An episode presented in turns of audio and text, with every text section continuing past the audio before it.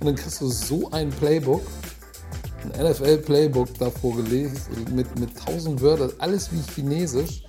Rip, Snap, Dip, Schlibbly Dip.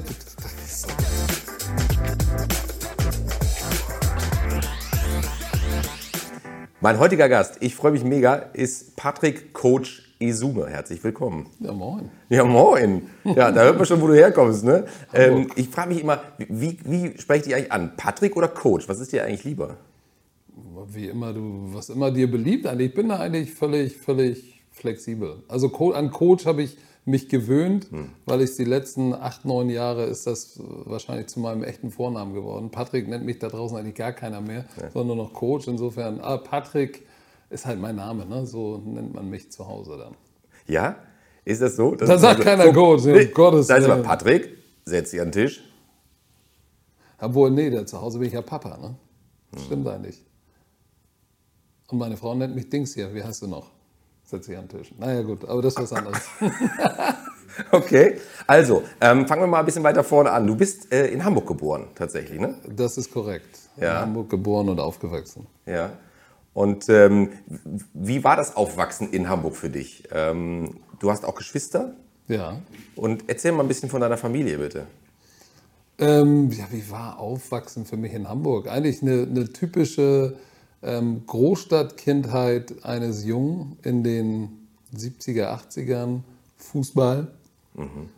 Kindergarten, Schule, raus, Fußball spielen, Fußball spielen, Fußball spielen, bewegen, bewegen, bewegen eigentlich so das typische Großstadt Großwerden. Ja, ja ich habe ähm, zwei oder hatte zwei Schwestern, meine mittlere oder die, die nach mir ist 2004 verstorben. Ähm, aber ich habe zwei kleine Schwestern sozusagen, bin durch und durch großer Bruder, der Aufpasser ähm, und Caretaker sozusagen. Nö, es war, war, war eine lustige Kindheit, viel Sport, viel Bewegung. Das war, das war schon immer in mir. Und wie war das, wenn ich fragen darf, mit deiner, mit deiner Schwester, die äh, leider verstorben ist? War das, war das dann schwierig für euch äh, in der Kindheit? Weil, wenn ich es richtig gelesen habe, ist sie auch mit einer Behinderung zur Welt gekommen. Ja, ähm, genau. Das war ja, die ist ja, da waren wir ja keine Kinder mehr. Die ist ja mit 26 verstorben. Ich war 30. So, das heißt, dann bist du ja schon erwachsen, aber nichtsdestotrotz, eine kleine Schwester bleibt immer eine kleine Schwester. Mhm. Äh, das, war schon, das war schon ein harter Brocken für die gesamte Familie, weil eigentlich solltest du ja deine kleine Schwester oder jetzt für, für, für Eltern, du solltest ja nicht dein Kind begraben eigentlich. Mhm. Das war schon äh, eine harte Zeit. Ich war zu der Zeit in der NFL Europe bei Frankfurt, bei der Galaxy. Und das war dann auch der Grund, warum ich gesagt habe, ich muss zurück nach Hamburg. Glücklicherweise machte da gerade das Hamburger Franchise auf. Äh, die Sea Devils, das hat also eigentlich ganz gut gepasst, weil ich musste zurück nach Hamburg, weil äh, Family First ist ja auch wahrscheinlich eine harte Entscheidung gewesen. Ne? Dann hat man sich an der Stelle ja vielleicht auch ein bisschen gegen, vielleicht auch im Zweifel gegen eine Karriere entschieden. Oder war das einfach? Mm, also für mich war es einfach, weil, wie gesagt, für mich steht Familie immer an erster Stelle. Ich habe damals der Liga gesagt, ich, ich muss zurück nach Hamburg. Entweder ich bin da dein Coach oder ich lasse es bleiben. Und ich, ich weiß noch, die, mein Head Coach damals hat das total verstanden. Die Liga fand es ein bisschen blöd aber haben dann gesagt, okay, aber ich musste natürlich dann schon wieder von vorne anfangen. Äh, in gewisser Weise, weil in Frankfurt war ich etabliert. Wir hatten den World Bowl gewonnen, standen in, in drei Jahren zweimal im World Bowl, hatten einen gewonnen. Ähm, mein damaliger Cheftrainer da, Mike Jones, war ein großer, war ein persönlicher Freund und großer Fan von mir.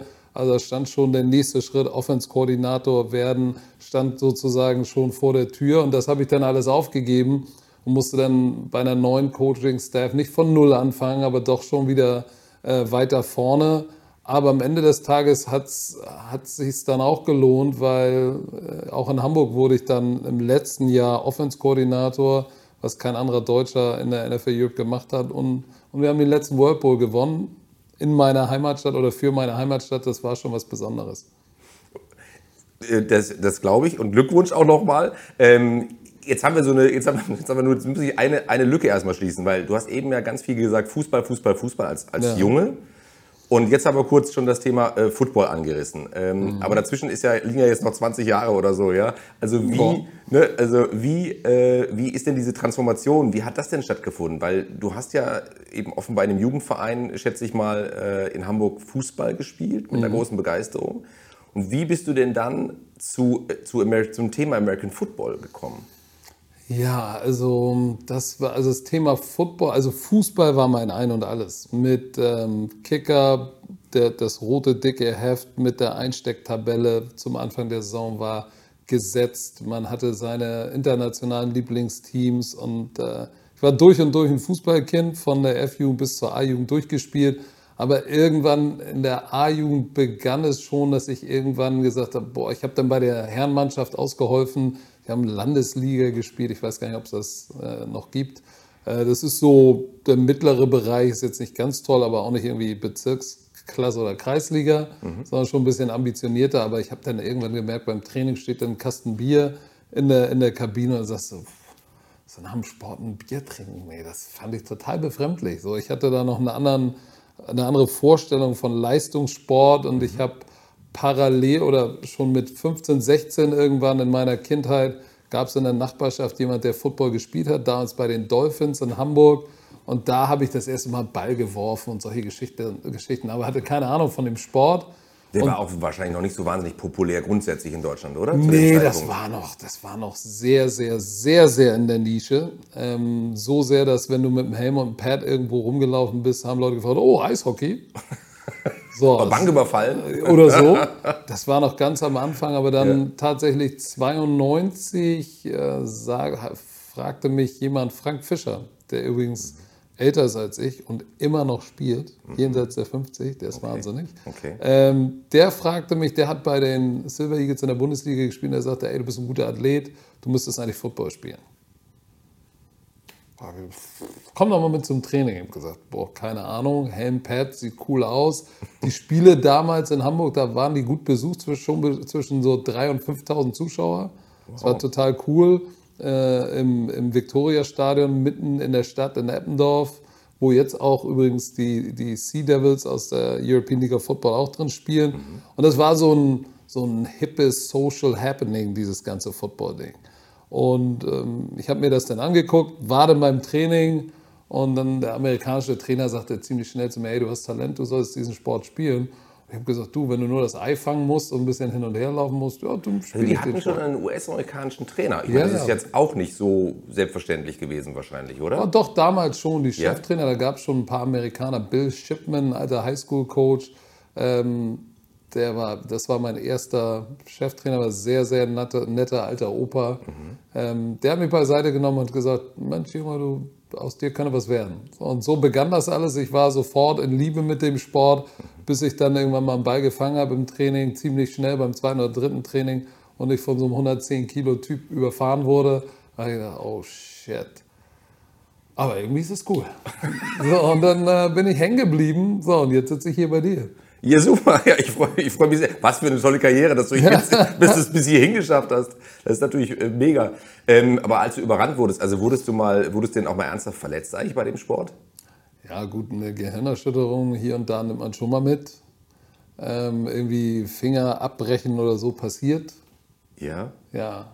Aber ist dir nicht passiert? Oder Doch. Ich bin in der Face Mask hängen geblieben und der lief an mir vorbei und dann war der Finger irgendwie wo so wie so ein Mikado-Stab im Viereck nach unten und nach hinten. Ich wünsche allen, die, die das jetzt äh, hören, dass sie es nur hören. Weil ja, das, wenn, wenn du zeigst, ist schon. Das war schon merkwürdig, weil ich habe die, diese, die, die Knuckles hier gezählt mhm. auf meinem auf meiner Hand, eins, zwei, den Daumen dann eins, zwei, drei, wo ist denn der vierte, der kleine, den habe ich nicht gefunden. Und dann hab, musste ich ja hingucken und sah, der hing so nach unten. Nicht dein Ernst. Und alle Mitspieler, oh, wie sieht denn das aus? So, aber ich, du wirst es nicht glauben, meine, das tat weh, aber meine erste Sorge war, nein, meine neuen Handschuhe. Nee. Ich hatte orange Neumann-Handschuhe mir bestellt in Amerika und das hat ewig gedauert, bis die hier rüberkamen. Die waren sehr teuer, haben über 110 oder 20 Mark gekostet. Und bis sie dann mit Shipping und Zoll hier drüben waren, die, das war mein Heiligtum. Und ja. dann mussten die, mir war klar, die müssen jetzt den Handschuh aufschneiden. Nee. Und das war meine erste Sorge. Nach dem Schmerz, oh, oh nein, mein die Handschuh. Oh. Und die mussten aufgeschnitten werden natürlich. Die mussten aufgeschnitten werden, habe eine riesen Spritze bekommen, dann hat er den wieder gerade gezogen. Und dann sollte ich natürlich nicht spielen, habe natürlich getaped und am nächsten Wochenende wieder gespielt natürlich, weil es nur ein Finger. Okay. tough. Nein, Finde ich. Naja, nee, ist nur ein Finger, nicht. weiß ich nicht. Aber also nach dem, was du beschrieben hast, wie der da, der war ja ziemlich ab, sag ich Ja, mal. ja. ja genau. Schulter hatte ich auch, aber das sind äh, Fußgelenk, aber das sind alles so Sachen, mit denen kannst du, glaube ich, als junger Mann mit Adrenalin besser umgehen als ein bisschen Grippe, ein bisschen Unwohlsein. Dann sind wir Männer ja doch dann nicht so tough. Und ich auch nicht. Also Genau, deswegen Mit einem gebrochenen Finger kann ich sagen, oh, tut weh, aber es ist nur ein Finger, wird schon wieder. Aber Unwohlsein ist oh, Aber wurde auch wieder, ne? Ist ja wieder, also man sieht nichts. gar nichts. Das ist wirklich erstaunlich. Da bin ich wirklich man froh drüber. Gar nichts? Nein, wieso war ja nichts offen? Ach so, ah, okay. Ich habe gedacht, Nee, okay, der es war kein nur, offener- der war nicht mal gebrochen. Das waren alle Kapseln einfach nur Ja. Durch und deshalb hing der so nach hinten. Aber tatsächlich muss ich sagen, dass ich ziemlich gerade Hände habe dafür, dass ich neun Saisons gespielt habe. Andere haben wirklich äh, krumme Finger. Björn Werner hat ja auch so einen Finger, der irgendwie links abbiegt oder rechts abbiegt. Das sieht, das sieht schon absurd aus. Ich weiß nicht, ob du das mal. Ich, hab, ich hatte, mal, einen- hatte mal einen Kollegen, der sehr ernsthaft Handball gespielt hat. oh, die haben das auch. Und der hat so ganz, der hat so schlimme Hände. Also, also schlimm, also weißt du, so diese Gelenke so komplett verändert. Also so richtig ganz dicke Gelenke irgendwie. Aber wenn der Ball so. raufkommt Ja. und dann, dann sind die gestaucht oder knicken ab und dann kriegst du so dicke Gelenke. Und Ja. Gott sei Dank, ich habe das gar nicht. Nee, du hast das wirklich gar nicht. Nee. Knack. Ähm, aber, aber wenn wir schon bei, bei ähm, Verletzungen und so weiter sind, dann will ich nur ein Thema zumindest mal streifen, weil ich das gelesen habe in, in der Vorbereitung auf diesen Podcast. Ähm, diese, diese Krankheit, dieses CTE, ist das ein, ist das ein Thema, ähm, über das ihr auch schon mal sprecht? Oder ist das etwas, was, ähm, was keine große Rolle spielt? Also nur kurz zur Einordnung für die, die das jetzt nicht wissen. Es gibt ja, äh, das ist, äh, glaube ich, eine Erkrankung des Gehirns, die dann auftreten kann, wenn man äh, immer mal wieder so kleinere Gehirnerschütterungen zum Beispiel hat. Oder ne? auch größere. Ja, oder auch größere, größere sowieso. Und ich glaube, wenn ich es jetzt richtig verstanden habe, gibt es eine, eine Studie aus, aus Boston, die, ähm, die festgestellt haben, dass bei etlichen ehemaligen Footballspielern dieses CTE nachgewiesen werden konnte. Und es gibt dann auch in dem Zusammenhang, was ich echt ein bisschen spooky fand, so ein paar äh, Informationen, dass so ehemalige, prominentere Footballplayer irgendwie ein bisschen crazy geworden sind später und auch dann, keine Ahnung, Gewalttaten verübt haben und Ja, so, ne? weil, die, weil das Gehirn dann nicht mehr richtig funktioniert hat, aufgrund möglicherweise dieser Krankheit. Aber also ist es etwas, was, ähm, was euch als Experten irgendwie beschäftigt? Ja, ja, natürlich. Also die, also Mental Health, wie es immer so schön im Neudeutschen heißt, wird ja immer wichtiger. Und ähm, klar beschäftigt äh, dich das Thema, gerade wenn du Kinder hast oder wenn du auch Trainer bist, so wie ich ähm, einer war, dann, dann ist sowas natürlich extrem wichtig, weil du, wei- du willst das natürlich keinem Spieler, weder dir selbst noch einem Spieler zumuten. Wenn du, wenn du Spieler bist, weißt du um das Thema, sagst aber, mir wird das schon nicht passieren, das geht schon irgendwie. Ähm, aber die, die, die Verantwortung, die mit dem Wissen kommt, die, die wird, glaube ich, größer. So, das da ist so ein bisschen die letzten 10, 15 Jahre so ein Erwachen entstanden. Es gab ja auch einen Kinofilm dazu, ähm, mit, äh, nicht mit Denzel Washington, mit wem war der denn nochmal? Mit ähm, unserem Fresh Prince von Bel Air. Ähm, Ja, ja, stehst auch dem Schlauch, Oh ja, natürlich. Äh, oh Gott. schön, dass ich ihn nur als Fresh Prince habe. Ja. Den Backpfeifer. Äh, ja, Aber genau. du weißt, wen ich meine. Ja, na klar. Aber So, schön, dass du auch nicht drauf Das kommst. dass- doch nicht. Dann, dann, dann habe ich keine Sorgen, dass ich, es, dass ich jetzt gerade CTE habe. Ähm, oh Gott. Ja, habe ich wahrscheinlich auch. Ja, okay. Ich komme da noch Aber, drauf, aber tatsächlich Verlauf. war das, war, das, war das Thema oder ist das Thema sehr, sehr groß und sehr, sehr wichtig. Ähm, jetzt als Commissioner, als Chef der European League of Football war das einer der Gründe, warum ich eine Regel in den Special Teams verändert habe. Äh, das Spiel, wir spielen nach NFL-Regeln bis auf zum Beispiel Kickoff, Kickoff, Return. Das ist jetzt sehr speziell, aber da habe ich diese großen Kollisionen, wo du eine vierfach größere Chance auf ein äh, Schädel-Hirntrauma hast.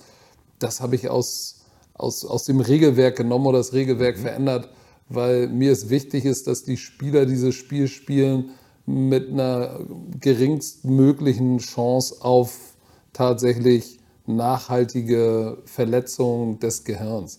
Auf der anderen Seite sage ich natürlich auch, äh, gibt es Sportarten, guck dir dieses äh, MMA an, Total. Eishockey, Boxen, das Wrestling. Äh, Wrestling. Da gibt es ja so viele äh, Sportarten, die fast, würde ich sagen, noch ein größeres Problem haben. Ja. Aber die American Football, gerade die NFL, ist natürlich im Mittelpunkt der Medien ganz groß. Mhm.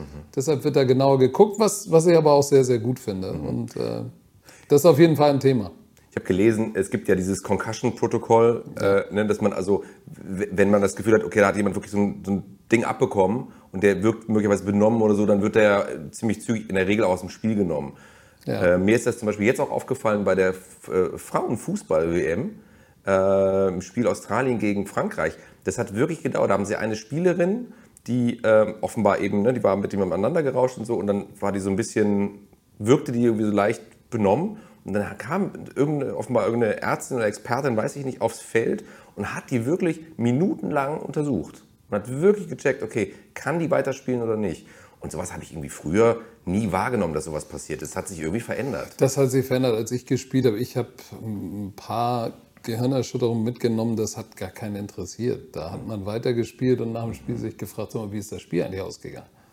So, das sollte heute nicht mehr passieren, weil die guten Ligen, also die NFL und auch wir als European League of Football, wir haben Head Injury Spotter, das sind Menschen, die an der Seitenlinie nur dastehen, auf jeder Seite zwei, die nach solchen Kollisionen gucken äh, und darauf trainiert sind zu achten, was für eine Kollision war das, wie reagiert er nach der Kollision. Und auch unsere Schiedsrichter sind gebrieft, genau wie in der NFL, bei im Zweifel runter vom Feld, angucken und dann gibt es so ein Protokoll, das sie durchlaufen müssen.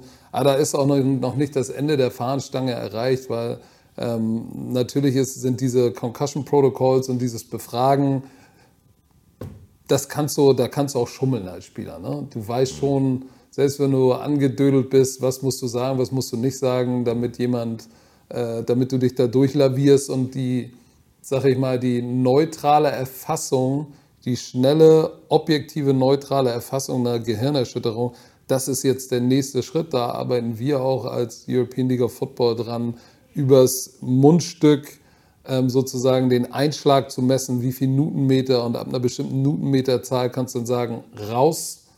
Egal, ob er benommen wirkt oder nicht, aber bei, keine Ahnung, 100 Newtonmeter ist ein Unfall wie mit 50 km/h, einmal raus, einmal checken lassen, ähm, es gibt diese Westen, wo du Beschleunigung messen kannst und auch dann so eine VR-Brille, die durch die Augenbewegung misst, ob du eine Gehirnerschütterung hast oder nicht. Mhm. iTracks heißt die Firma. Also da sind wir als Liga und auch die NFL ist natürlich da dran, aber auch wir hier in Europa legen sehr großen Wert darauf, tatsächlich da innovativ zu sein und progressiv zu sein, was Neues zu finden, damit du sowas neutral feststellen kannst und vor allem objektiv, ohne den Spieler zu befragen. Weil hättest du mich damals gefragt, fühlt sich komisch? Nein. Ja, das, wenn nach der Geschichte mit dem Finger, glaube ich das sofort. Du willst einfach spielen. Du willst sofort wieder rauf, du willst nichts verpassen. Und natürlich ist es blöd, aber du kannst da den jungen Spielern auch keinen Vorwurf machen. Ich war ja. genauso blöd. Ja. ja, hoffentlich rächt sich das dann nicht an irgendeiner Stelle.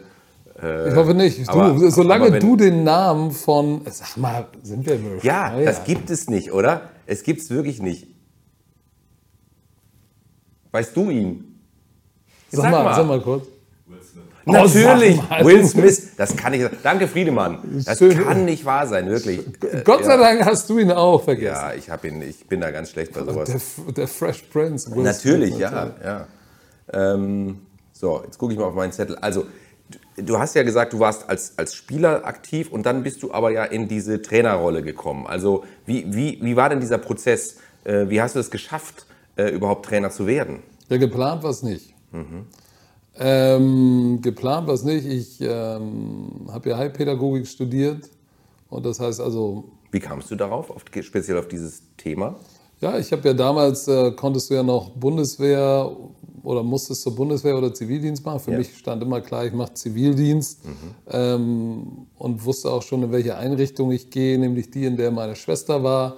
Das fand ich hochgradig interessant. Und ähm, ja, aber da hast du natürlich, ähm, kriegst du natürlich, wirst du pädagogisch geprägt, wie du kommunizierst, wie du junge Menschen slash Kinder erreichst. Mhm. Und das ist natürlich hilfreich dann im Trainerbusiness. Weil da hast du auch spezielle Kandidaten, die du ganz speziell erreichen musst. Aber es war nie geplant, dass ich Trainer werde, sondern ich habe einfach irgendwann parallel zu meiner Spielerkarriere dann auch mal in der zweiten, ich habe in der Bundesliga gespielt und in der zweiten Bundesliga dann schon mal die Passverteidigung, weil ich habe Passverteidiger gespielt, einfach nur das, was ich gelernt habe, einfach weitergegeben und dann nach meiner Karriere, nach 2000 war ich dann 2001 schon Defense-Koordinator in der zweiten Liga und habe einfach das weitergegeben, was mir mitgegeben wurden, wurde von guten Trainern. Ja, und irgendwann gab es jemanden, der mir sehr wohl gesonnen war, der dann, sag ich mal, meine Bewerbungsunterlagen äh, oder nicht, nicht mal meine Bewerbungsunterlagen, der ein gutes Wort für mich eingelegt hat bei der NFL Europe, bei Tony Allen in London im Office in der NFL. Ich wusste davon nichts, sondern war ein Job offen in der NFL Europe und der sagte nur, du, ich habe mal ein gutes Wort eingelegt und mhm. dich sozusagen beworben bei der NFL Europe. Ich habe gesagt, du, ich habe ein Jahr Trainererfahrung. Mhm. Ich bin 27, ich bin 27 geworden. Ich war 27, glaube ich, ja. ja die Spieler sind älter als ich oder wie ich. Ich kann doch nicht Profi-Football coachen. Ja, ah, Nagelsmann ist ja auch relativ jung Trainer geworden. Ne? Ja, aber trotzdem, die NFL, auch NFL Europe waren alles NFL-Trainer, NFL-Spieler. Ja. Und ich habe weder Highschool noch College noch NFL gespielt oder mhm. sowas. Okay. So, ich war nur hier in der, in der GFL, in der Ghetto Football League, also die German Football League. das ist ähm, der Spitzname, ja? Das ist der Spitzname. Okay. So, deshalb habe ich gesagt, das brauchst du nicht machen, wird, ja. wird eh nichts passieren. Oder? Und dann kam ein Anruf von Tony Allen, dann habe ich mit dem gesprochen. Dann auf einmal hatte ich ein Jobinterview mit dem Headcoach von der, von, der, von der Galaxy. Da hat dir doch geholfen, wenn ich da kurz reingrätschen darf, dass du zweisprachig aufgewachsen bist, oder? Ja, das hilft natürlich, wenn es wenn, keine Sprachbarriere gibt. Ne? Ja. Also, das also Englisch und Deutsch sind sozusagen deine ja. beiden Ja, Deutsch Mutter natürlich die erste Sprache. Ja. Ähm, aber, aber das hat geholfen. Mhm.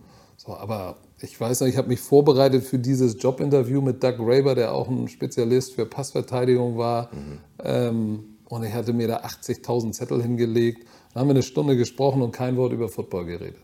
Und sagte er am Ende so, aber ein super Gespräch, wir melden uns.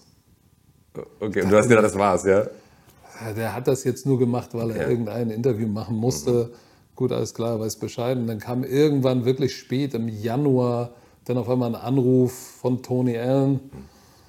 Und ich dachte mir schon, ja gut, alles klar, das war's. War eigentlich schon gedanklich und in der Vorbereitung darauf, in die Schweiz zu gehen, nach Dorna. Ich wollte eigentlich ähm, Theosophie und Sprachgestaltung weiter studieren und Dozent werden.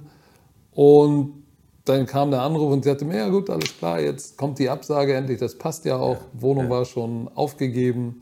Und dann sagte er nur ganz trocken, ja du, Doug Graver war begeistert, wir würden dir gerne den Job anbieten. Und ich dachte mir so, das passt jetzt gerade gar nicht. Ja. Wie lange habe ich denn Zeit zu überlegen? Zwei Stunden. Okay, da habe ich meine Mutter angerufen.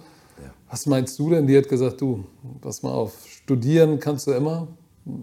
Die Chance kriegst du einmal in deinem Leben, mach. Aber toll, ne? Also, weil, also es ist schon auch ein Risiko. Ne? Also, also Eltern neigen ja manchmal dazu, immer eher so den, den Arm zu wählen, wo man sagt, dann macht der Junge was Vernünftiges, weißt du, und so. Das hat meine Mutter auch dann immer gesagt. Mhm. Dieses Football, jetzt hast du es ja probiert, jetzt kannst du auch was Vernünftiges machen. Aus ah, dem wäre bestimmt ein toller, keine Ahnung, Schuldirektor geworden. So. Aber sie hat damals gesagt, du probierst. Ja, gut. So, und dann habe ich Tony Allen eine Stunde später angerufen mhm. oder so, habe gesagt, ja, alles klar, ich mach das. Äh, dann sagt er, okay, gut, dann klingelt es an der Tür, Kurier mit einem Ticket schon. Oha, der hat nee, gewusst, dass ich den Job annehme. Okay. Und dann war ich am nächsten Tag bei der Pressekonferenz in Frankfurt und irgendwie bin irgendwie zwei Wochen später rübergeflogen ins Trainingcamp nach Tampa und hatte keine Ahnung von dem, was ich da mache. Ins kalte Wasser.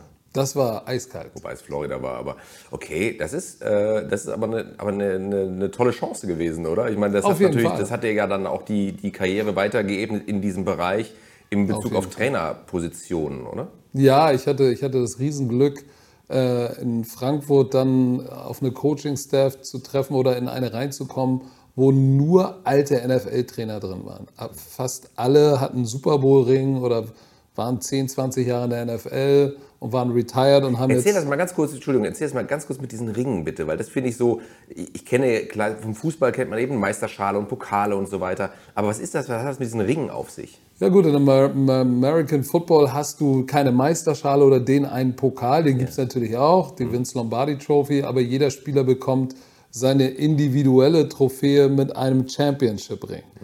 So, und dass der Super Bowl-Ring ist der, der, der Ring, der sie alle knechtet. Das ist der, Der das eine. Ist der, das ist Das der, eine, Ring. Okay. Und das ist der auch so richtig fett? Ist das so der, richtig? der ist gigantisch groß. Okay. Das ist ein richtig fettes Ding. Und Trägt ich man weiß den noch, auch oder wird der und zu nur. besonderen, sage ich mal, Gelegenheit. Ich habe ja jetzt auch keinen Ring an mir, außer, außer den wichtigen. Ja, klar. Ähm, den trägt man relativ selten, vielleicht im Fernsehen oder so Mhm. zu einer Show. Aber ich weiß, ich saß in dem Meeting und da waren diverse Super Bowl-Ringe an diesem Tisch und ich saß da und habe mir gedacht, vor zwei Wochen saßt du in Hamburg irgendwo in deiner anderthalb Zimmerwohnung und warst Amateur und hattest keine Ahnung oder wolltest mit Football abschließen und jetzt sitzt du hier. Was ist ja eigentlich los? Und ich schaute immer auf den Super Bowl-Ring von meinem Mentor, der dann mein Mentor wurde, mit dem ich heute auch noch sehr, sehr eng bin, äh, Bob Valesente, der hatte den Super Bowl gewonnen mit den Green Bay Packers und ich schaute immer auf diesen Ring, weil es sah aus wie eine goldene Ananas, die, die einer mit, mit Diamanten besprenkelt hat. Und dann äh, sagt er irgendwann nach fünf Minuten, sagt er dann Coach Val zum Head Coach, äh, Coach, können wir das Meeting kurz stoppen? Ich so, äh, ja, wieso? Nahm den Ringer, sagte zu mir, hier nimm, guck ihn dir an und dann hör auf mich anzustarren. Weil ich die ganze Zeit so da saß und mir gedacht, hab, Kacke, Okay. Und das ist. Und Ich habe den mir natürlich ganz in Ruhe angeguckt, nett Danke gesagt und dann habe ich aufgehört, ihn anzustarren. also es war dir nicht peinlich, sondern das war so. Nein, Aber das er hat es ja gut gelöst, ne? Ja, das war natürlich war es mir schon ein bisschen peinlich, aber Ja. ich war 27, ich war, ich war noch, äh, ich will nicht sagen Kind, aber ich war noch so jung, das Jahr davor noch gespielt und war Trainer, ganz kurz und dann sitzt du da auf einmal mit, mit Typen, die Legenden gecoacht ha ha haben und in den, im größten Spiel auf diesem Planeten standen und die gewonnen haben. So, das war schon echt ein dickes Ding, weil ich habe immer das Gefühl, was machst du hier eigentlich?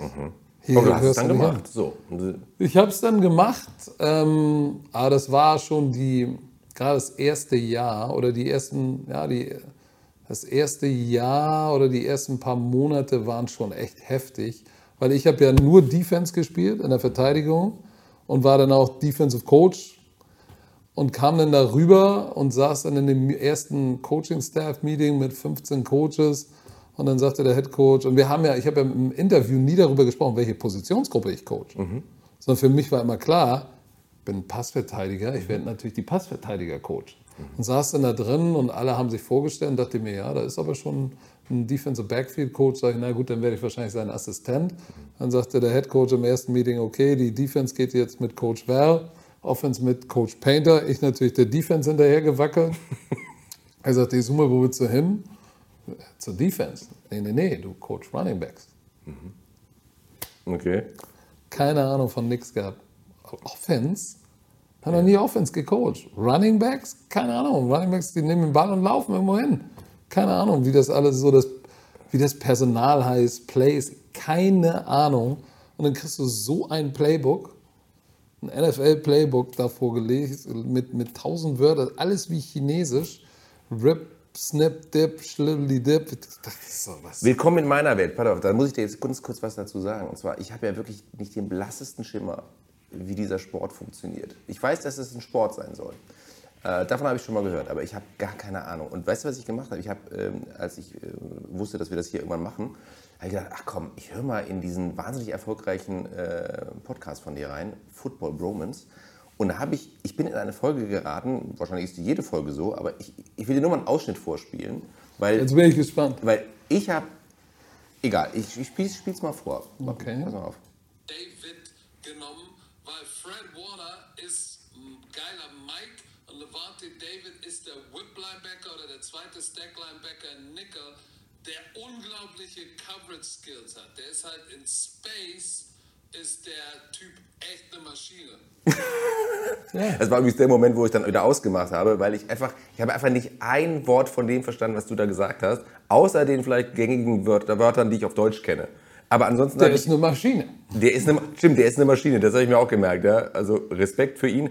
Aber das fand ich so, weißt du, als Laie, ich habe wirklich ich hab nicht den blassesten Schimmer, worum Das, es in und diesem das ist ja noch sehr an der Basis. Da geht es ja nur darum, wer spielt wo. Aber wenn du dann in so einem Playbook bist, so ein Playcall in der NFL ist ja ellenlang. Da ist Da ist eine, ein Alignment drauf, wo ist die starke Seite, bewegt sich einer vorm Snap, ist da noch ein Trade, dann die Natürlich. Protection. Das sind, ja, das, das sind ja ellenlange Sätze und dann sitzt du da und hast keine Ahnung. Und dann sollst du eine Positionsgruppe coachen, mit der du noch nie Interaktion hattest, außer du hast sie auf dem Feld gesehen und hast den einen auf die Rübe gehauen. So, und dann, äh, ich weiß auch, ich kam aus dem Meeting raus und rief zu Hause bei meiner Mutter an und habe gesagt, du, ich glaube, ich bin in zwei Wochen wieder da. Weil ich, hab, ich muss jetzt Offense coachen. Ich habe keine Ahnung, ich habe ein Playbook, ich verstehe nichts, ich weiß gar nicht, wie ich das machen soll.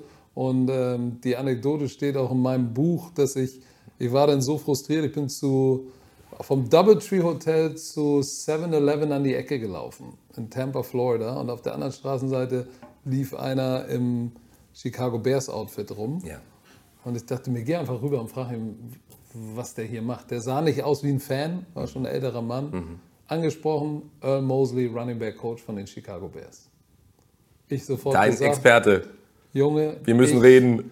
keine Ahnung, mein erster Pro-Job, DB gespielt, ich habe keine Ahnung von Running Back, kannst mir helfen. Und der Mann hat gesagt, komm, setz uns hin. Der hat mir Tape gezeigt, mir, mir Tapes geschickt. Wie Super. coachst du, was machst du, was sagst du, wie baust du deine individuelle Periode auf, was sagst du und worauf achtest du bei den verschiedenen Plays, wo ist der Play-Entry-Point und so. Ich habe mir alles aufgeschrieben und habe eigentlich nur das, was er mir erklärt hat, hat mir so ein Cheat-Sheet mitgegeben, so ein Zettel.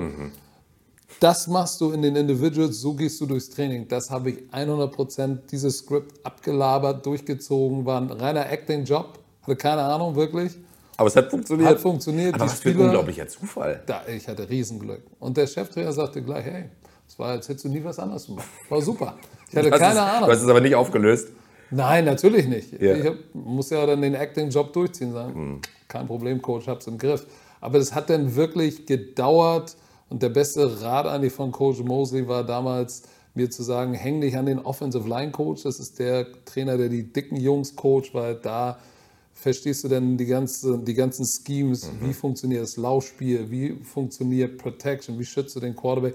Da lernst du eigentlich das Fundament der Offense mit dem Offensive Line Coach, nicht mit dem Quarterback mit den dicken Jungs. An denen habe ich mich rangehängt und dann jeden Morgen die ersten drei Jahre mit Coach Lawrence immer um 6 Uhr morgens äh, zusammen mit ihm einen Film geguckt und ihm 18.000 Löcher im Bauch gefragt. Und äh, das war sozusagen meine Ausbildung die ersten drei Jahre in Frankfurt. Stark. Und wie bist du dann äh, zum Nationaltrainer Frankreichs geworden? Das, wie, Boah, das ist aber, das ist aber jetzt auch schon wieder ein Riesensprung. Ja, ja, ich, ich, da, du kannst dir gerne auch die Station dazwischen noch mal erwähnen, weil äh, das ist mir gar nicht so. Äh, Also die So Stationen dazwischen waren ja dann, ich war ja fünf und sechs, dann hatte ich ein Internship bei den Oakland Raiders während des Training Camps. Das zweite Internship kam durch Art Shell, das war, der war schon mal Head Coach in der NFL, Hall of Fame Offensive Lineman. Und der war der Chef der European League, äh, der European League of Football, der NFL Europe und ähm, ging dann zurück in die NFL und wurde Cheftrainer. So, und der mochte mich sehr und der hat gesagt, Patrick, du warst letztes Jahr schon mal hier, ich nehme dich mit rüber. Und dann bin ich nach der Saison rüber und war dann bei den Raiders die ganze Zeit. So, dann war, dann ist meine Schwester verstorben, ich bin nach Hamburg gegangen, war dann Special Teams Coach und war dann, war dann bei den Cleveland Browns 2007 ähm, Offense-Koordinator geworden, Liga geschlossen, alle arbeitslos, wir werden alle sterben. so, glücklicherweise kam ein Anruf von den Cleveland Browns, nämlich der Special Teams Koordinator, mit dem ich zwei Jahre bei den Raiders war, dem, dem ich geholfen habe, der rief mich an und sagte, hey, ich brauche meinen deutschen Intern, weil auf dich kann ich mich verlassen, weil ich war der Letzte im Office und der Erste, der morgens wieder da war. Hab nichts gesagt, sondern nur geliefert. Yeah, I like my German guy. These Germans are fucking machines.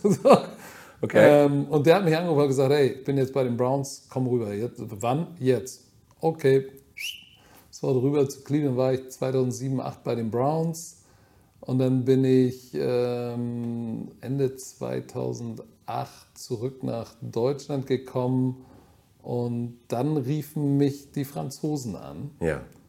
Jetzt sind wir bei den Franzosen. Also jetzt sind wir bei den Franzosen. Ja. Marco Zuma war ein Spieler in der NFL Europe, ein sehr guter, ein Franzose. Der war dann mittlerweile retired und war der Präsident. Nee, der war noch gar nicht Präsident. Der war selber noch Spieler bei Paris Flash. Und der hat mich angerufen und hat gesagt, ey, hast du Bock nach Paris zu kommen? Ja. Und dann ich, war ich Cheftrainer in Paris 2009 und war super erfolgreich. Und wie hat das, also konntest du Französisch sprechen? Nee, Oder war das damals- wichtig? Naja, Schulfranzösisch. Ne? Also, also in dem Jahr lernst du schon einiges. Also da kommst du dann durch, aber Amtssprache ist ja im Football Englisch. Aber dann war Ja. ich ein Jahr äh, in, in Paris und das war das erfolgreichste Jahr in der Geschichte dieses Teams. Bin dann zurück nach Deutschland, war dann hier in Deutschland der Bundesliga-Trainer. Und 2015 riefen die mich dann an, weil Marco Suma dann Mhm. Präsident des französischen Verbandes geworden ist in der Zwischenzeit Okay. und sagte, das, was du mit Paris gemacht hast, bitte einmal mit der Nationalmannschaft machen, weil die haben noch nie irgendwas gewonnen.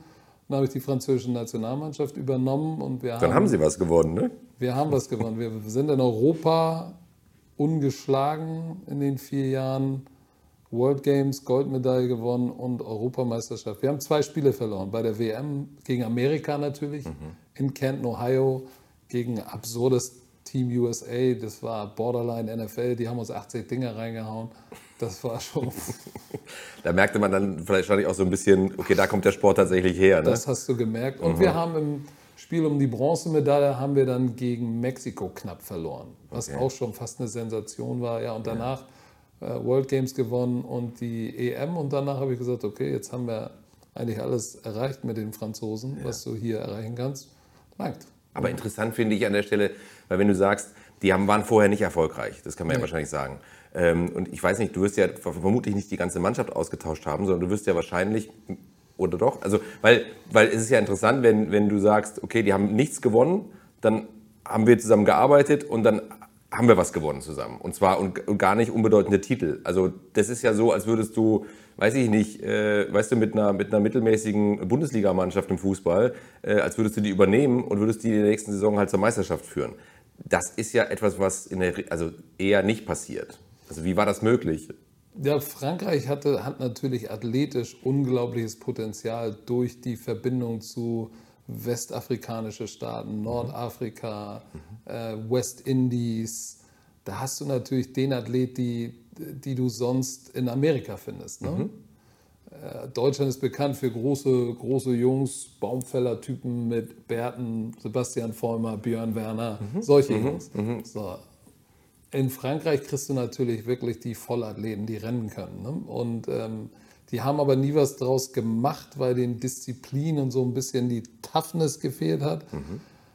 Und äh, ja, das hat einfach, glaube ich, geklickt. Die, die, die Mentalität der, der, der neuen Franzosen, sage ich jetzt mal, weil der neue Franzose ist halt nicht nur der Bio-Franzose, sondern ist ein Mix aus Bio-Franzosen, ein bisschen Nordafrika, ein bisschen Ja. Westindies, ein bisschen Westafrika da drin.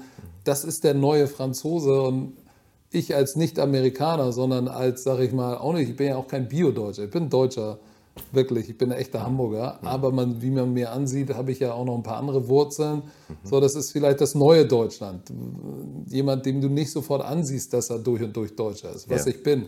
Ähm, und das hat eigentlich, glaube ich, ganz gut funktioniert, dieses, hey, wir sind das neue Europa, und, und ihr seid das neue Frankreich, weil ganz viele am Anfang, weiß ich noch, wollten die Nationalhymne nicht singen.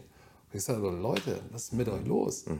Ihr seid das Aushängeschild, warum singt ihr die Hymne nicht? Erstmal ist die ziemlich geil, die französische Nationalhymne, weil die redet von blutgetränkten Feldern und das passt eigentlich zu unserem Sport. Und zweitens seid ihr doch das Aushängeschild für das neue Frankreich, was Ja. alle mitnimmt. Warum fühlt ihr euch ausgeschlossen? Ihr seid der beste Beweis dafür, wie das neue Frankreich aussieht. Da hast du blond-blaue Augen, braune Augen, grüne Augen, braune Haare, nachtschwarz, äh, bisschen Asiat. Du hast ja alles. Wir waren ja kunterbunt.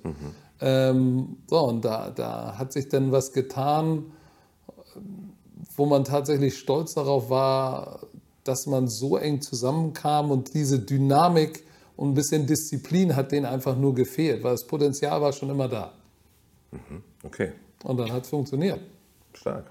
Und dann, aber irgendwann hast du das dann wieder aufgehört oder wie, wie ist das zu Ende gegangen, die, diese, ja, diese 2018 haben wir haben ja dann 17 World Games, 18 nochmal den nächsten Ring, das heißt World Games und Europameisterschaft gewonnen. So, dann kannst du, Du hattest mehr alles gewinnen. erreicht. dann kannst du nichts mehr gewinnen. Das war dann auch so ein bisschen, ich habe ja auch immer gesagt, pass auf, ich mache das jetzt übergangsweise, aber irgendwann muss ein Franzose diese Nationalmannschaft übernehmen. Ja. Weil ich glaube daran, dass, oder ich bin angetreten unter der Prämisse zu sagen, pass auf, ich lege ein Fundament, gib mir gute französische Assistenztrainer und dann übernimmt das irgendwann jemand, weil ich, ich finde es eigentlich schon charmant, wenn jemand, der die Sprache spricht und aus der Mitte dieser Gesellschaft kommt, auch dann der Nationaltrainer ist. Es muss nicht sein, aber ich habe gesagt, ich fände das eigentlich ganz gut. Und ähm, ja, es hat dann jemand übernommen. Leider läuft es jetzt nicht so gut.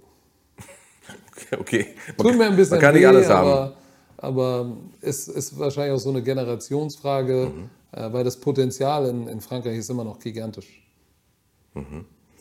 In Bezug auf, ähm, auf diese European Football League, also es ist ja jetzt so, dass du, du bist ja jetzt aktuell, hast du ja keinen Trainerjob, wenn ich es richtig verstehe, aber du bist sogenannter Commissioner in der Europe, European, Football League. Nee, European League of Football. Oh, sorry. European League of Football. Ist das, ähm, ist das so ein bisschen ähm, das Modell, was man sich, was eigentlich der, der Ex-CEO von der Mediengruppe RTL, der Bernd Reichert, versucht, äh, im europäischen Fußball aufzusetzen? Also, Das ist Super League, meinst du? ja, genau. Ist das, ist das ein bisschen so, dass man sozusagen Vereine aus äh, verschiedenen Ländern ähm, battlen sich in einer eigenen Liga?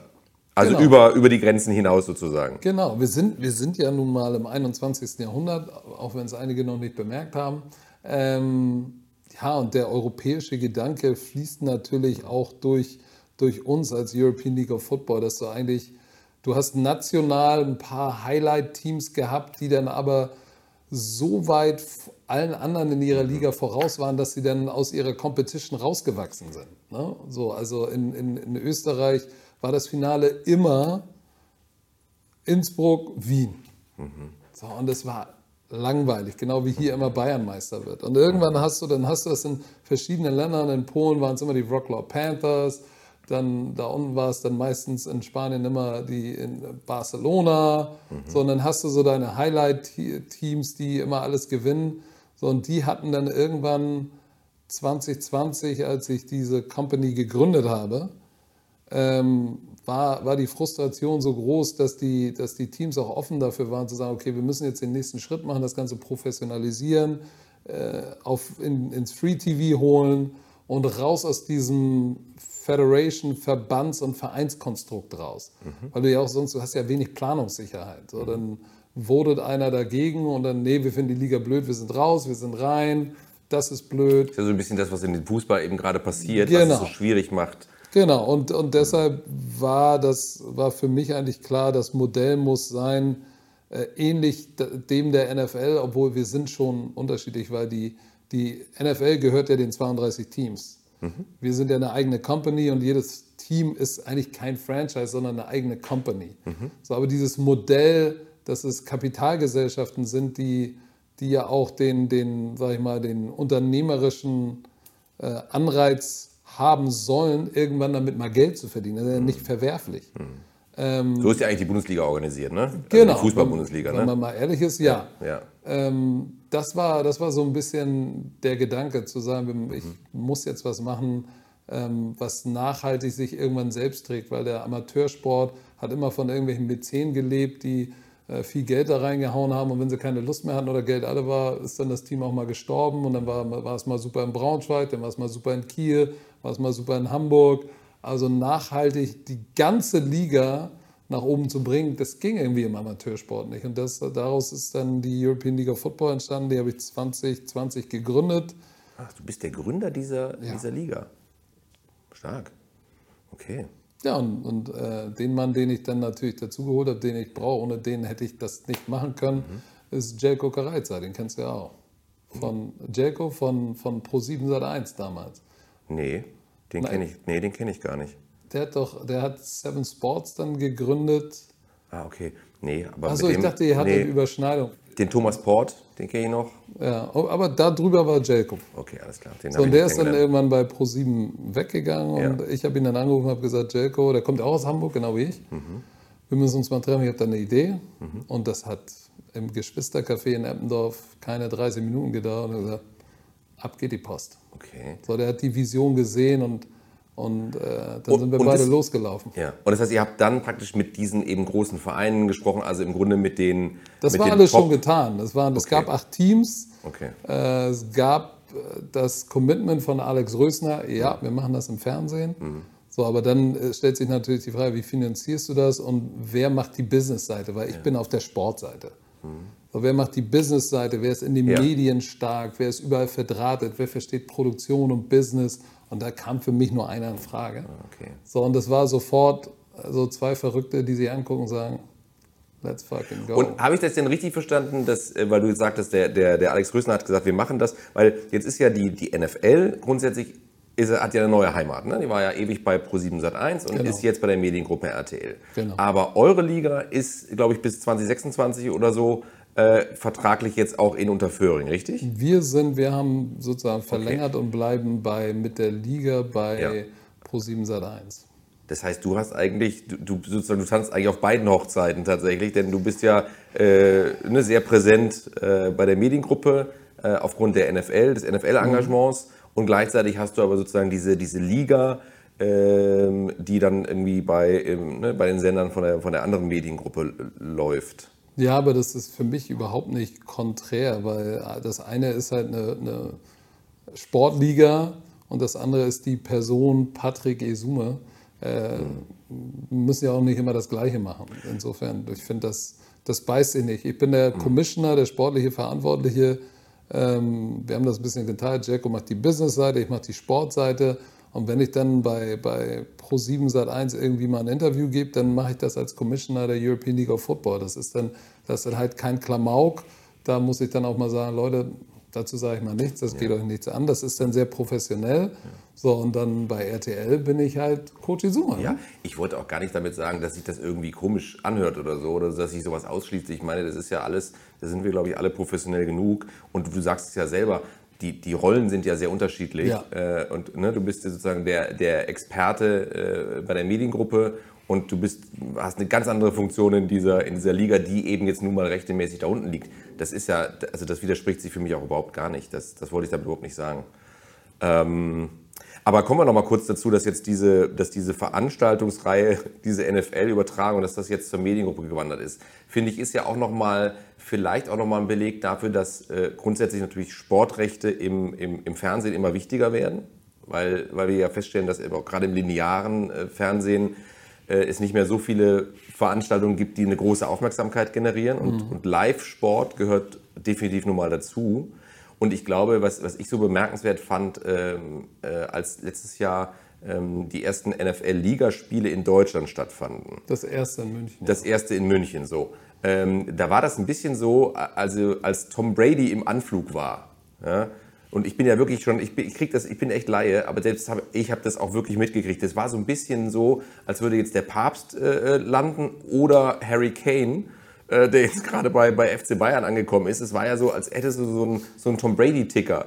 Ja, hat gerade irgendwie Orangensaft getrunken. Leute, haltet ja, euch genau. fest, er hat auf die Uhr geguckt, wann sind wir denn endlich da? Alle drehen durch. Und dieser Hype, der war ja selbst für Leute, die damit nichts zu tun haben, wie mich, total spürbar. Und dann war es noch so, dass ich, weil ich habe einen, ich hab einen, äh, Nachbarn, der, der ist ein extremer äh, Football-Fan. Ne? Früher selber Profi im Eishockey und so. Und der ist ein totaler äh, NFL-Freak. Ja, der, der guckt sich auch alles an nachts und ist ihm alles egal. Der ist totaler. So, und dann, ich war damals noch bei, bei äh, Pro7 Sat1 und äh, die waren ja nun übertragender Sender äh, für dieses Spiel. Und äh, dann habe ich nur den, den Alex Rösner gefragt, sag, ich, sag mal, äh, hier, ich fände das super, wenn ich zwei Tickets haben könnte fürs, fürs Ding und so. ich, wusste, ich wusste nicht. Ich wusste nicht. Ja, jetzt, jetzt, müsste man dich, jetzt müsste man dich sehen um diese Reaktion. Weil ich habe gedacht, na ja, da sage ich dem halt, er soll mir zwei Tickets besorgen und fertig und funktioniert. Und da hat mich einfach, äh, also nicht hart ausgelacht, ja, aber ich wusste überhaupt nicht, was das für eine Nachfrage gibt für dieses Spiel. Und Drei Millionen Ticketanfragen. so, also wir reden jetzt über ein Stadion, das hat, weiß ich nicht, 60, 70.000 Zuschauer. 75. So, 75.000 Zuschauer. Und diese Nachfrage, die war doch komplett absurd. Drei Millionen? Ja, Und jetzt für die beiden Frankfurt-Spiele, glaube ich, 6,4 Millionen oder sowas. das ist. Aber wie ist das zu erklären? Also, weil, wenn man sich jetzt die, wenn man sich jetzt die Quoten anschaut im, im, im Fernsehen, also bei RTL wissen wir es noch nicht, wie diese Spiele jetzt laufen werden, aber also klar liefen die schon mal besser, mal schlechter und so, aber man hatte jetzt nicht das Gefühl, das ist ein, immer ein totaler Straßenfeger. Gerade wenn man auf den großen Sendern war, wie jetzt Pro7 zum Beispiel mhm. oder so. Ne? Bei Pro7 Max war das natürlich immer äh, overperforming, das war immer super. Aber äh, jetzt auf dem Hauptsender, sage ich mal, äh, der ja auch eine etwas breitere Ansprache hat, waren ja die Quoten jetzt auch nicht immer durch die Decke gehend. Nee, erst zu den Playoffs. Wenn es um was ging, dann ging es los, dass auch die Quoten Spaß gemacht haben. Ja. So. Aber, aber, das, aber das, diese Nachfrage im Stadion äh, ist ja wirklich irre. Ja, aber ich glaube, das, das ist so ein bisschen das Phänomen, Football bietet das, was Fußball nicht mehr bieten kann. Nämlich? Es ist rar, mhm. es ist nicht inflationär und es wird unglaublich aufbereitet. Auch das Ganze drumherum. Du hattest ja bei dem München-Spiel das Gefühl, es ist ein WM-Finale in der Stadt. Mhm. Menschen aus aller Herren Länder sind da eingefallen, ob sie ein Ticket hatten oder nicht. Es waren Riesenpartys. Wir hatten mit Football Bromance, Björn und ich haben ja mit unserem Podcast ja. auch noch äh, so, so, eine Live-Show gemacht mit 5000 Leuten im Audi-Dom. Das ist ja absurd. So, und, das, und dieses gesamte Feeling, das gibt es ja im Fußball nur bei einer EM oder WM im eigenen Land und am besten ja. dann auch nochmal Deutschland spielt im Halbfinale oder Finale, mhm. dann hast du so einen Buzz. Mhm. Aber ansonsten ist Fußball, und äh, ich weiß, alle Fußballfans da draußen werden mich jetzt dafür hassen, leider wird Fußball immer inflationärer, weil es gibt, es gibt zu viele Spiele, zu viele Angebote, also ich als Fußballfan gucke vielleicht Champions League Finale, so irgendwie Halbfinale steige ich ein. Ähm, ich gucke die großen Turniere, wo wir ja leider immer ausscheiden jetzt. Ähm, aber ansonsten so die, das Besondere, das ist dem Fußball verloren gegangen. Es gibt so viele Competition, ich steige da gar nicht mehr durch. Naja, alleine jetzt am, am vergangenen Wochenende äh, gab es dann ja zum Beispiel weiß nicht, DFB-Pokal, erste Runde, ja. Und Super dann gab es noch den, den Supercup, ja, wo dann auch Harry Kane aufgelaufen ist. Da hat allerdings Leipzig echt ganz schön, ganz schön zugelangt, ne? Ja, also zu Hause 3-0 rasiert zu werden. Äh, ich finde es ja gut und alle Bayern-Fans ja, werden Liga sagen, mal, wieder ja. sagen, oh, scheiße. Ja, aber wenn Bayern struggelt, ist es gut für, für die Liga, weil es bedeutet, du hast vielleicht eine Competition, das ist mal wieder spannend. Bestes Beispiel, ähm, Saisonende, zweite und erste Liga habe ich letzte Saison, also dieses Jahr, Anfang dieses Jahres war es ja, da bin ich mal wieder eingestiegen. Das erste Mal seit 100 Jahren. Warum? Weil es war spannend. Wird Bayern es doch noch verderben oder, oder wird es eigentlich Dortmund verderben? Ja oder nein? Ja. Äh, was passiert unten am Tabellenende? Aufstieg? Wer kommt noch in die Relegation? Wenn nicht, HSV? Ja, nein. Da war es mal wieder spannend. Da saß ich mit Björn Werner bei ihm zu Hause in Brandenburg und hatten Familien-Get-Together und wir saßen, die Kinder waren draußen im Garten und wir haben Bundesliga geguckt. Mhm. Warum? Weil es spannend ist, weil, weil die Spiele eine Bedeutung hatten mit einer Finalität. Wenn du das Spiel gewinnst oder verlierst, passiert danach, ist das das Resultat. Und nicht, du hast 18.000 verschiedene Turniere und 18.000 Spiele und wenn du das nicht gewinnst, gewinnst das nächste. Ja. Ich frage mich ja immer, ob das so einer Bundesliga, so einer Fußball-Bundesliga vielleicht auch gut tun würde, wenn man den Clubs wenn man so eine Investition einmal einfach limitiert. Also weißt du, dass man wirklich sagt, okay, ihr dürft einfach Spieler kaufen für Betrag X, Salary weiß ich Cap. nicht. Ja, bitte? Salary Cap. Salary Cap. Das gibt es also im bei uns in, bei, okay. in der NFL und bei uns in der European okay, League of Football hat jeder das gleiche Budget für seine Spieler. Ja, und das finde ich zum Beispiel, also in der Bundesliga könnte man das zumindest deckeln. Dass nicht jeder das gleiche Budget hat, ist, ist klar, weil nicht jeder äh, Verein gleichermaßen erfolgreich ist. Aber zumindest das nach oben irgendwo zu limitieren, dass man eben nicht, weil das ist ja, wie du sagst, oben an der Spitze gibt es eben, weiß ich nicht, ein paar Vereine, ja, die, die ansatzweise in derselben Liga spielen und dann darunter geht es eigentlich nur darum, okay, komme ich vielleicht noch irgendwie in einen internationalen Wettbewerb oder schaffe ich es nicht abzusteigen? Und das ist dann die, das ist dann die Frage. Ne? Also deswegen habe ich mich nur mal gefragt, weil wenn ein Verein 100 Millionen für einen Spieler zahlen kann, äh, ist es ja auch wettbewerbsverzerrend an der Stelle. Das ist ja einfach so. In der Tat. Wie gesagt, deshalb haben wir auch eine Gehaltsobergrenze. Ja. Mehr darfst du nicht ausgeben, das ist für alle das Gleiche. Ansonsten hast du halt diese FC Bayern-Geschichte, ja, wo du genau. zehnmal hintereinander, weil das meiste ja. Geld hast, hast genau. du dann zehnmal hintereinander den gleichen Meister. Oder du hast jemanden, der mal spontan irgendwie einen großen Gönner hat, der kippt dann ein, zwei Jahre viel rein und dann ist er danach pleite.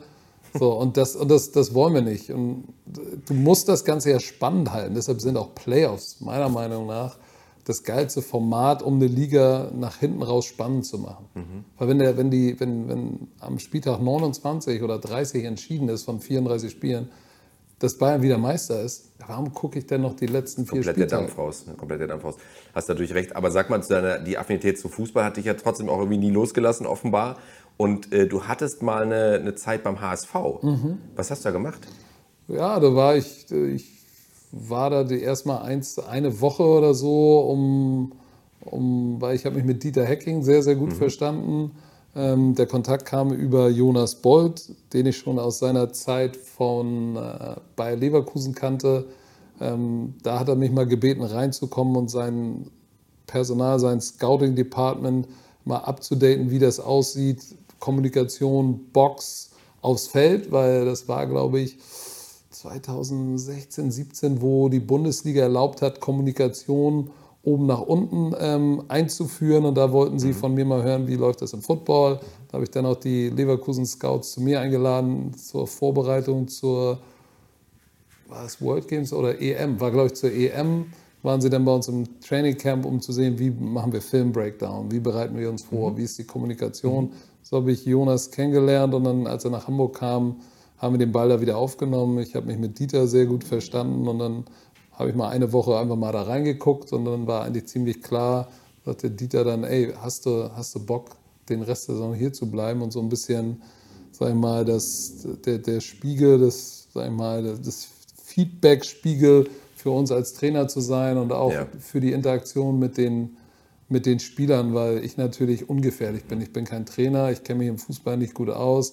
Kriegst du natürlich einen ganz anderen Rapport zu den Spielern, als wenn du irgendwie Trainer oder Offizieller bist. Und das war so ein bisschen meine Funktion. War sehr spannend, war sehr interessant. Du bist eh so ein Han- Hans Dampf in allen Gassen, muss ich wirklich sagen. Also wenn man sich so anschaut, was du alles gemacht hast, äh, das ist so viel. Also du hast ja mal, selbst in deiner Jugend, glaube ich, oder, oder Kindheit, warst du, mal, warst du mal kurz Schauspieler, hast irgendwie eine Rolle gespielt in, in irgendeiner Serie. Äh, du hast diese, diese wahnsinnige Football-Karriere, du, du hast diese wahnsinnige Karriere außerhalb des, also in Bezug auf Football, aber außerhalb des aktiven Sports. Äh, Du hast eine Affinität zu Fußball, du hast ein Modelabel. Äh, Also ich finde, du bist. Ach ja, und da dürfen wir nicht vergessen, du hast natürlich auch eine amtliche TV-Karriere schon auch gemacht. Also außerhalb von Football, du hast ja auch schon diverse Formate. Ähm, Du bist schuld. naja, naja, daran bin ich ja nicht schuld. Also wir, ich, wir durften einmal zusammenarbeiten, aber du hattest ja schon vorher auch andere Sachen gemacht, ne? Ähm, Nee, Showdown, die Wüsten-Challenge Das war war- das erste. Ja? Das war das erste. Du hast, du warst der, der mich aus dem Football sozusagen ins Entertainment gebracht hat. war mir gar nicht bewusst, ehrlich gesagt, doch. Weil, weil ich fand, diese Rolle war dir ja wie auf den Leib geschrieben. Es war ein tolles Format. Die, die Sendung war Weltklasse. Ja, ja. Das Um kurz- hat echt Spaß gemacht. Ja, um das nochmal kurz zu erklären, also Showdown, die Wüsten-Challenge war eine Sendung, die wir, ähm, damals war ich noch bei RTL, die wir im Umfeld von Ninja Warrior geplant haben, weil wir gesagt haben, wir wollen eigentlich schauen, gibt es nicht noch andere Ideen, wie wir Entertainment und Sport verbinden können und haben dann ein Format gefunden aus den USA damals, oder in den USA ein Format gefunden und äh, im Grunde war die, war die, die Idee der Sendung war, dass Leute, die, sag mal, eher so aus diesen Bereichen Crossfit kommen, ne? also diese wahnsinnigen Maschinen, ähm, dass wir die in, in die Wüste packen, nach Spanien in dem Fall. Da kommen wir noch gleich so was, was so Wetter und so anging. Ne? Ähm, und dass die eben dann in, in wahnsinnigen Challenges da gegeneinander antreten. Und dann haben wir einfach da in die Wüste, haben wir so einen Parcours gebaut. Das war unglaublich. Also die ganze Erfahrung war absurd für mich, weil ich ja keine Ahnung von Entertainment hatte. Mhm. Und auf einmal bist du der Host der Sendung, hast da ellenlange Moderation. Ich dachte, ach du Scheiße, das kriege ich ja nicht in 100 Jahren hin. Mickey Beisenherz war, ähm, Stimmt, der war Autor, ne? der war Autor, war sehr, sehr gut. Ja. Äh, Wir sind auch im Kontakt geblieben Ja. bis heute. Es war Ja. sehr, sehr, war eine ganz, ganz coole Erfahrung. Ja. Und daraus ist ganz, ganz viel entstanden auch für mich, weil mich hat, das hat mich auch nochmal in, äh, auf eine andere Art und Weise in der Öffentlichkeit präsentiert. Und viele sprechen mich heute noch darauf an, äh, die sagen, hey, du bist doch der, wo ich denke, ja, jetzt kommt vom Football, du bist doch der mit dieser geilen Show in der Wüste und so. Wo ich sage, oh shit, ja, stimmt. Ja, die war echt, das war echt Die eine war coole krass. Show. Ja, die war echt krass. Vor allem, was ja lustig war, wir, wir hatten ja diesen, also wir hatten ja bewusst auch diese, diese Wüstensituation gewählt. Das hatte man in den USA ja auch gemacht. äh, Und das, weil die ganze Optik natürlich auch so ein bisschen rough ist, so ein bisschen, war geil. ne, so ein bisschen fast schon Survival-mäßig und so. Man hat das Gefühl, okay, hier geht's echt um was. Und dann war es ja so, dass das in, in Spanien eben in, diesem, in, in so einer Wüste stattfinden sollte, wo einfach, glaube ich, seit gefühlt, weißt du, 800 Jahren es nicht mehr geregnet hat. Und dann ist doch der ganze Zirkus da aufgelaufen. Und dann gab es einfach wie die Jahrhundertflut, oder? Das war doch. Ja, wir, so, wir wollten ja die ersten zwei, drei Tage waren ja Proben geplant, alles Mhm. buchstäblich ins Wasser gefallen. Deshalb war die Probe relativ verkürzt, was natürlich für mich dann auch bedeutete, dass das mussten am besten alles One-Taker werden und ich da, ich weiß noch, ich konnte echt kaum schlafen. Ich habe äh, gefühlt äh, drei, vier Stunden pro Nacht nur geschlafen, weil ich die Moderation gelernt habe und, und wollte das ja auch unbedingt gut machen. Mhm. Hast du Ähm, auch. Vielen Dank. Hast du ja, das, das äh, kann man ja selbst nicht so einordnen. Weil ich habe mir das natürlich angeguckt. Ich fand die Show mördergeil. Ähm, Auch super fotografiert, war auch ein toller Regisseur, Ja. der das wahnsinnig inszeniert hat auch und so. Ne? Also, das war finde, schon großes Kino. Das war schon wirklich super, ja. So, das war eine sehr, sehr coole Erfahrung. Ich Ja. habe ja danach dann noch Superhero Germany bei Pro7 gemacht und das Höllencamp. Höllencamp hat auch einen riesen Spaß gemacht. Ja, das war Kabel 1, ne? Das oder? war Pro7 Max. Ach, ProSieben Max, stimmt. Das Richtig. war auch sehr, sehr cool. Ja. Da ging es um Bundeswehr, ne? oder? Das war so, sozusagen die, diese, diese letzten 72 Stunden äh, Bootcamp, wenn du irgendwie in so eine Special Force willst und so. Und das hatten wir dann mit irgendwie 10, 12 Kandidaten. Das war auch krass. Und mitten in der Nacht im Westerwald mit Explosionen. Das war schon echt, das war auch wild. Aber das hat riesen Spaß gemacht. Leider, leider Gottes sind die beiden ja nie wiedergekommen. Es war ja ein sozusagen One-Hit-Wonder. Ja. Ich weiß, dass das, äh, das Höllencamp lief dann nochmal bei Kabel 1 und nochmal Ah, bei okay. Pro 7 und hatte gute Quoten. Trotzdem ist es nie zurückgekommen. Ja. Aber ich glaube, so Physical Game Shows sind so. Tun sich echt schwer. Also sag mal, man hat das Gefühl, dass mit Ninja Warrior hat man so die, die Mutter des Genres so gefunden und alles, was so sich versucht hat, so nebenbei, nebenbei zu etablieren, hat es dann wirklich schwer gehabt. Auch dieses Super, äh, Superhero Germany war ja im Grunde sehr stark auch angelehnt an die Titan Games in in den USA. Ja. Ähm, und, äh, und selbst das hat ja auch in den USA, äh, trotz äh, Moderation von The Rock, äh, auch, schwer, nicht, ne? auch nicht funktioniert am Ende, muss man sagen. Ähm, also ich glaube, dass äh, alles, was so neben Ninja noch ne, versucht, irgendwie im Studio irgendwo stattzufinden, hat es halt schwer. Es gab so viele Versuche von, von allen Sendern. Aber Superhero fand ich schon. Weil die, aber die war halt draußen in den Elementen und die, die hatte nochmal was ganz anderes. Ja. Die fand ich besonders, ähm, weil ich habe ja mit Entertainment total War abgeschlossen. nicht Björn Werner da auch mit dabei irgendwie? Bei Superhero Germany, Ja? ja. Ja, ne? genau. Er war einer der Grad auch, der war doch genau der, war der, Tim einer der Wiese, Endgegner. Sandra Richtig. Bradley und Christina Tim Oberkfell. Wiese. Ja. Tim ja. Wiese. Da hatte ich immer so das Gefühl, das ist so ein bisschen unfair, wenn diese ganzen, weißt du, die Kandidaten da äh, diesen ganzen Parcours absolviert haben und auf dem Zahnfleisch im Grunde in diese Finalsituation gekommen sind und dann so, ja, hier bin ich. Äh, und Tim Wiese und alle, weißt du, total frisch. War so ein bisschen, da habe ich mir gedacht, das ist eigentlich fast ein bisschen ungerecht, ehrlich gesagt. Aber Aber es hat ja dann tatsächlich, es hat ja jemand dann geschafft. Ich, den habe ich auch neulich bei der FIBO getroffen. Ja. Wie hieß denn noch der Gewinner? Ich habe sein Gesicht vor Augen. Ich habe seinen sein, sein Name Leslie hieß der. da waren auch ein paar von Showdown dabei, ne, glaube ich. Da waren ein paar von Showdown auch dabei. Ja. Philipp war, glaube ich, dabei von Showdown, war auch bei Superhero Germany und noch ein, zwei andere. Aber Markus Ertel, ey. Markus Ertel hat das Ding gewonnen, der hat das komplett Richtig. auseinandergeschrotet, Richtig. Showdown. Der war eine Vollmaschine.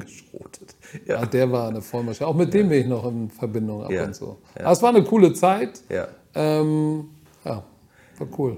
Aber das heißt, also Fernsehen macht dir grundsätzlich schon auch viel Spaß. Auch du kannst dir sicherlich auch vorstellen, außerhalb von Football, obwohl du hast wahrscheinlich gar keine Zeit, ne? Äh, noch was zu machen, oder? Ich, ich habe wenig Zeit. Ich könnte Ja. mir natürlich vorstellen, was anderes zu machen, aber Ja. Mhm. so Physical Game Shows glaube ich nicht. Das, das, Ja. also ich hätte tatsächlich, wenn Bock, was zu machen, was in irgendeiner Form um gesellschaftspolitische Themen sich dreht. Da bin ich sehr ambitioniert, gerade was so in Deutschland passiert, Ja. meine Meinung zu haben, die jetzt nicht unbedingt hochpolitisch aufbereitet wird wie bei Markus Lanz, sondern ein bisschen tatsächlich auch den, den Mensch an der Basis mitnimmt. Ähm, weil ich, manchmal habe ich das Gefühl, dass solche Sendungen natürlich auch an, an der Basis vorbeigehen. Ne? Da nimmst du, sag ich mal, die oberen 10, 20 Prozent nimmst du, nimmst du mit, aber was ist mit der Oma aus Bill steht oder keine Ahnung, dem Gemüsehändler hier aus Deutz oder so, nimmst du den noch mit, wirklich in, in solchen Talkshows?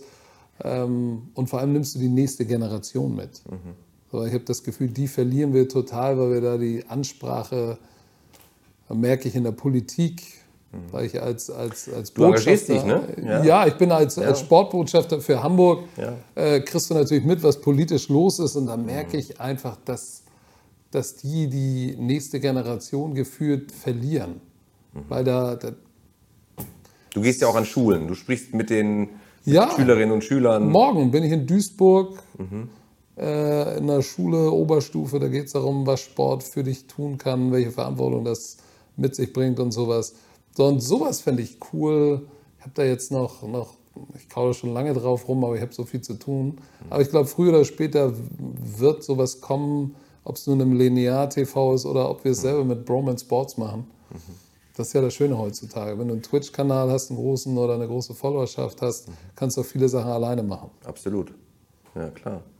Ja, super. Ich finde das, ähm, finde das ein, ein total cooles Engagement, ehrlich gesagt, und, und vor allem extrem wichtig, weil ähm, so jemand wie du, der, der so vielfältig präsent auch ist in den Medien, äh, kann natürlich das auch, auch nutzen in so, einer, in so einer positiven Art und Weise und äh, eben auf bestimmte Dinge aufmerksam machen, weil du halt auch Gehör findest und weil du für viele auch ein Vorbild bist äh, in dem, was du tust. Und ich glaube, das ist, das ist ein großer Wert heutzutage äh, und, und etwas, was Politik an der Stelle nicht immer schafft.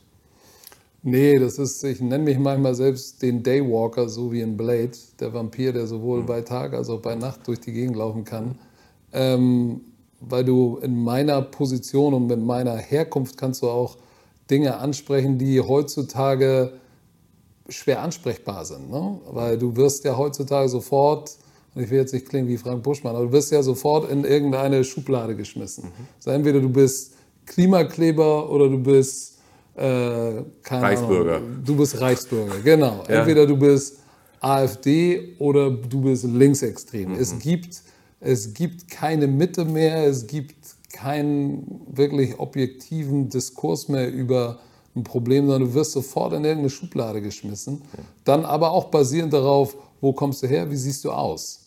So, und ich, ich glaube, das ist einer der großen Probleme, die wir politisch in Deutschland haben. Deshalb ist die AF, AfD auch voll im Vormarsch und um dem Einhalt zu gebieten, bedarf es, glaube ich, Menschen, die die unangenehmen Themen ansprechen, ohne dass man sie in eine Schublade schmeißen kann.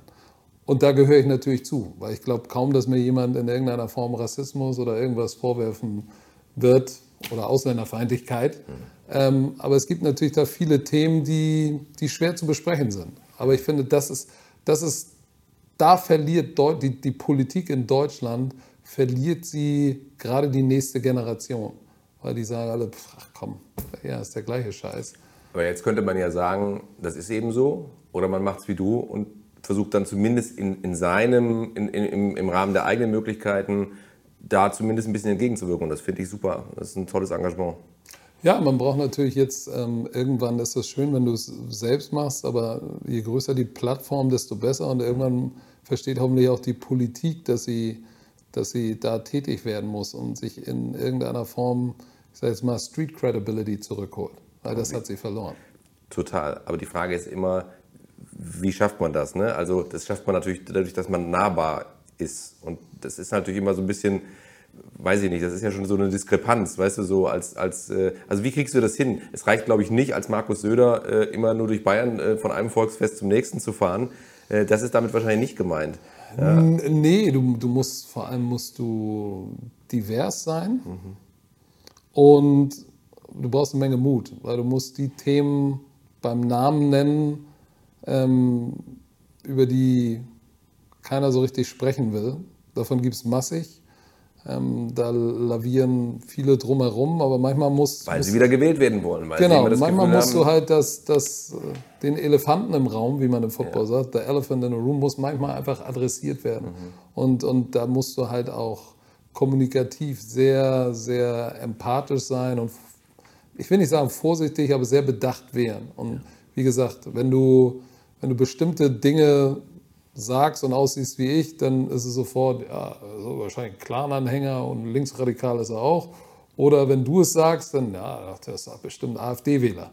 So, und äh, wir müssen halt dahin kommen, dass es tatsächlich auch einen, einen normalen Diskurs über, über, über wichtige Themen gibt, ohne dass jemand in, in, in die eine oder andere Schublade geschmissen wird.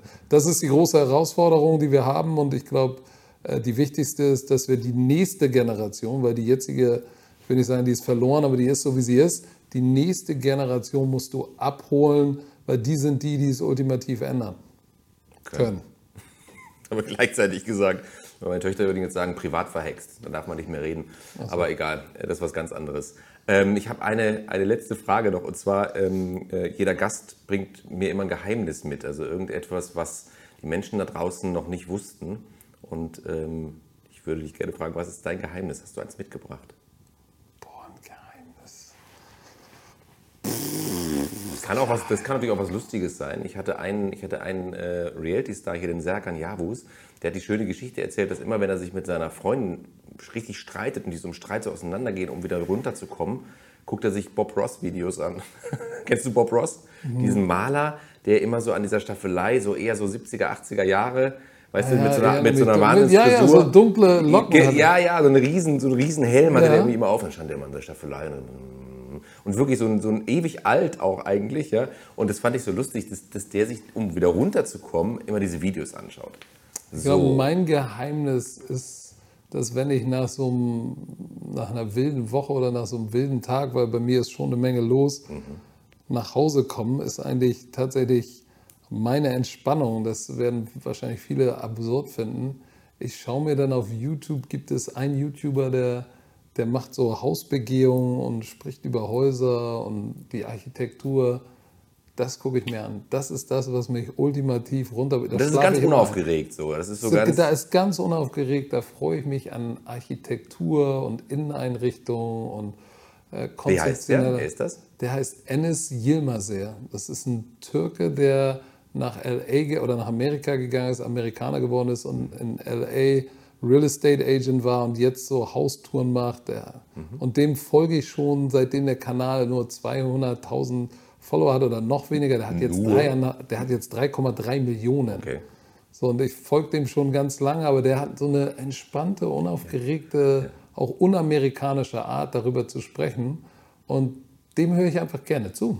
Und da werde ich so müde, da vergesse ich den ganzen Stress, was denn so in der European League of Football, Podcast, sonst in der Welt los. Vergesse ich alles. Wenn der anfängt zu erzählen, dann höre ich zu und dann irgendwann bin ich so müde, dass ich sage, oh, jetzt den Rest gucke ich morgen. Klack, aus, bin ich weg. Cool. Danke für das schöne Geheimnis. Und danke für deinen Besuch, lieber Coach. Das hat echt mega Spaß gemacht. Äh, wir haben jetzt noch ein bisschen länger als eine Stunde gequatscht, aber. Oh, ähm, shit, ich muss Ja, du los. musst los, ich weiß. Du musst schon wieder zum nächsten Termin. Super, dass du dir die Zeit genommen hast. Vielen Dank und alles Gute für die Zukunft. Äh, da wird noch viel kommen, glaube ich. Danke dir. Danke dir.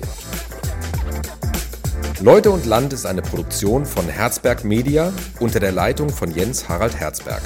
Produktionsleitung Naomi Rudel. Kamera, Schnitt und Ton Fee Fröhlich und Anne Meerschweiz. Neue Folgen gibt es jeden Dienstag.